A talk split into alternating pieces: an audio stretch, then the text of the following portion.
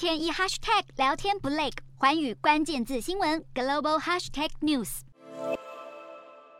穷兵黩武的中国解放军跑起来，指令喊出来，舰艇编队在台海周边张牙舞爪，时间点刚好碰到美国众院外交委员会主席麦考尔率团访问我国。第一手感受到诡谲台海风云的麦考尔接受美国国家广播公司访问时，已呼吁美方应加速并扩大提供军备，提升台湾的威慑力。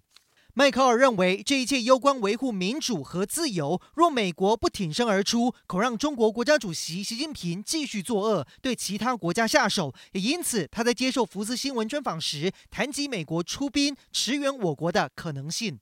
然而，这一切是最后手段。毕竟，没有人愿意发生战争。现在所有的准备，就是为了让中方不敢随意进犯。美国众院中国问题特别委员会主席，美方需要竭尽全力强化威吓和抵制态势，让习近平深知他是无法达成目标的。与此同时，他也认为美国可以提供技术，协助我国打造自己的防御系统，提升台湾的自我防卫。